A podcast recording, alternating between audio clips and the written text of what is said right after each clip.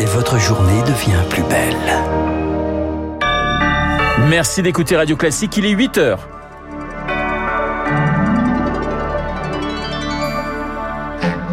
La matinale de Radio Classique avec Renaud Blanc. Emmanuel Macron de retour sur le terrain, il présente son plan haut ce midi dans les Hautes-Alpes. Une parole très rare, celle de Carlos Ghosn, l'ancien euh, patron de Renault Nissan, s'est confié à Céline Cajoulis pour Radio Classique. Et puis, Art Paris fête ses 25 ans, la première foire d'art contemporain tricolore commence aujourd'hui. On en parle avec la galeriste Nathalie Obadia.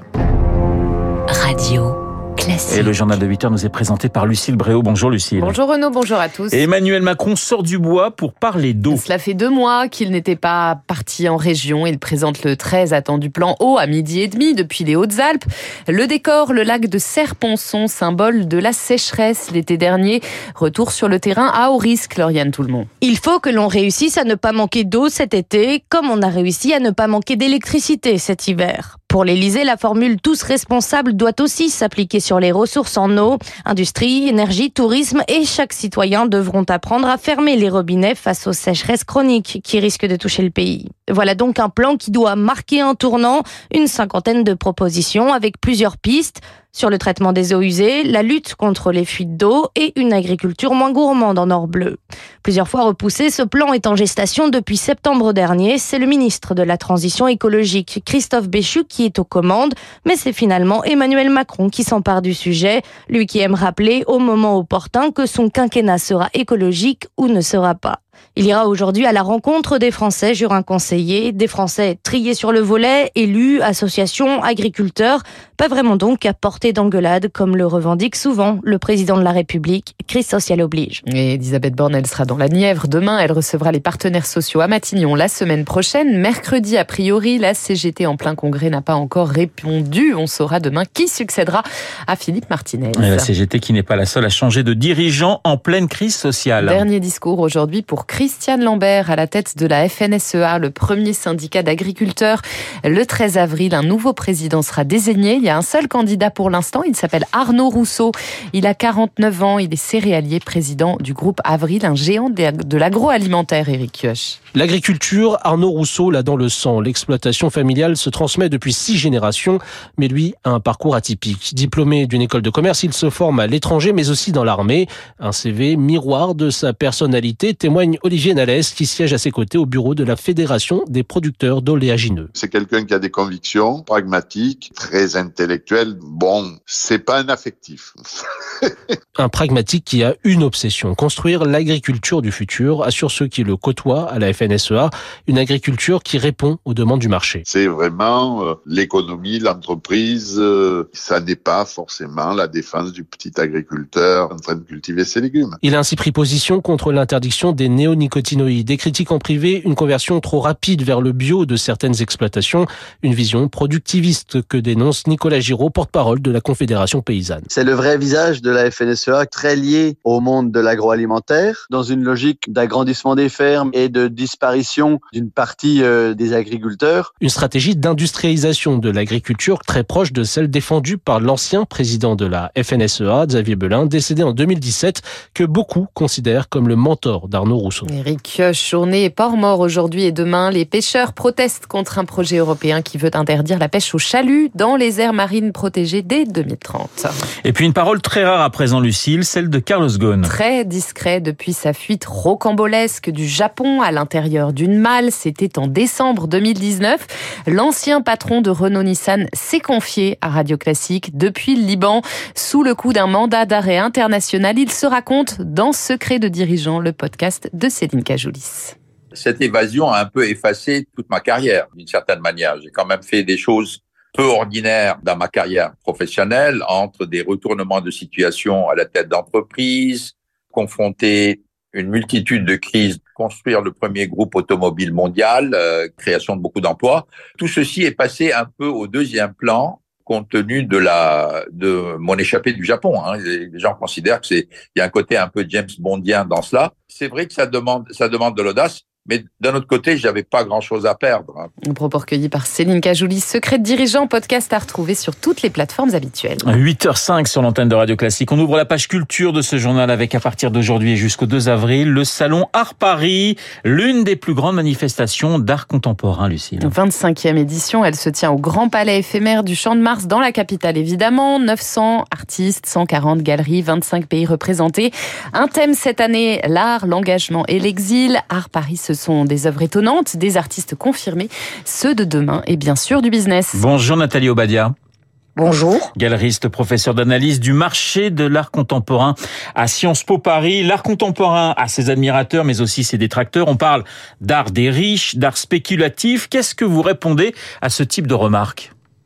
Euh, que ce sont certainement des personnes qui n'ont pas euh, visité la foire euh, régulièrement, parce que justement la spécificité, l'originalité d'Art Paris, c'est d'être une foire avec euh, des marchands, des galeries, des artistes qui sont à la fois euh, très reconnus, mais d'autres qui le sont moins, qui, le, qui sont même des artistes très jeunes, avec des prix tout à fait abordables.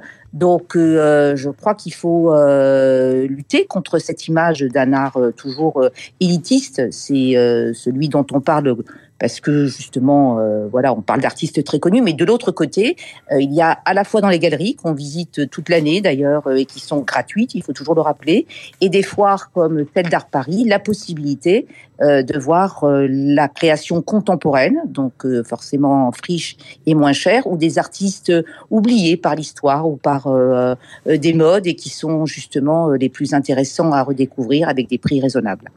Nathalie Obadia, le marché de l'art contemporain, c'est intéressant, c'est un marché qui est dominé, vous l'évoquiez, par les moins de 40 ans et les femmes aujourd'hui. Dominé, je ne dirais pas, mais en tout cas, euh, il, est, euh, il est accompagné par des nouveaux acteurs que sont des femmes, tout simplement parce que euh, euh, depuis euh, un certain nombre d'années, on s'aperçoit euh, que maintenant elles ont des, des, professions tout à fait indépendantes, euh, avec des rémunérations euh, aussi euh, plus importantes, et que cela euh, permet euh, d'acheter euh, d'acheter des œuvres euh, sans euh, simplement euh, avoir l'autorisation du parent. Je pense quand même qu'on est sorti de ce schéma depuis un certain nombre d'années. Alors quand on évoque l'art est contemporain, sorti de ce schéma depuis un certain nombre d'années. quand on même. pense à Hockney, à Richter, à Jasper Jones, mais aujourd'hui, on a pas mal d'artistes français, j'allais dire françaises, qui pointent le bout de leur nez, si je puis dire. Alors, c'est exactement euh, ce qui est en train de se passer en France, qui a été euh, pendant euh, un certain nombre de décennies euh, dominé par le marché, on va dire, anglo-saxon en général, puisque vous parlez de David Hockney qui est anglais, euh, notamment. Aujourd'hui, la France est en train de repointer son bout du nez, puisque des artistes comme Laure Prouveau, Camille Enrault, Cyprien Gaillard, Carole Benzaken sont des artistes aujourd'hui qui ont entre 40 et 50 ans et qui ont des carrières internationales qu'on voit régulièrement dans des musées, dans des galeries internationales, euh, qui sont euh, qui habitent en France. Euh, donc le rayonnement aujourd'hui de la France est en train de complètement changer et ça c'est euh, vraiment important de le, de le souligner. C'est ce qu'on voit d'ailleurs à Art Paris euh, cette semaine. Merci Nathalie Obadia d'avoir répondu à mes questions. Galeriste et spécialiste d'art contemporain. Art Paris, c'est à partir d'aujourd'hui et jusqu'au 2 avril, le journal de 8 heures. Merci Lucille, présenté par Lucille Bréau. S'achève à 8h09 sur notre antenne. L'heure de retrouver les deux Guillaume, Guillaume Tabar et Guillaume Durand. Bonjour Guillaume. Alors bonjour. La compagnie des voyants est signée par Mathieu Laine. Mathieu est à la fois un entrepreneur, un professeur à Sciences Po comme Nathalie Obadia et les voyants, ce sont ces écrivains qu'il faut lire pour comprendre la réalité. Dostoïevski, Romain Gary et tant d'autres. Nous allons en parler tout à l'heure. George Orwell chez Grasset. C'est une sorte de pause dans notre réflexion sur ce qui se passe dans le monde, à la fois en Ukraine et en France. Il est déjà là, Mathieu dans ce studio, en train de filmer tout le monde. Euh, il va pouvoir s'asseoir à ma place et s'expliquer. À un moment, vous l'avez entendu, euh, puisque vous en avez parlé tout à l'heure, eh bien, le monde de la littérature que nous aimons tant est quand même sacrément menacé par un petit nom bizarre, ChatGPT. Et vous avez euh, les plus grands entrepreneurs du monde, y compris Elon Musk, qui disent qu'il faut absolument arrêter ça en urgence, autrement tous les métiers des cols blancs vont partir au chômage. Donc vous allez avoir à la fois une négociation sur les retraites en France compliquée et en même temps cette menace technologique, vraie ou fausse. C'est ce que nous allons mélanger avec Mathieu Laine, Flaubert et ChatGPT. Et puis euh, l'intelligence tout à fait naturelle de Franz-Olivier Gisbert à 8h40. Alors Franz-Olivier Gisbert euh, vient tout à l'heure. Bah écoutez, je prends mon temps. Oui.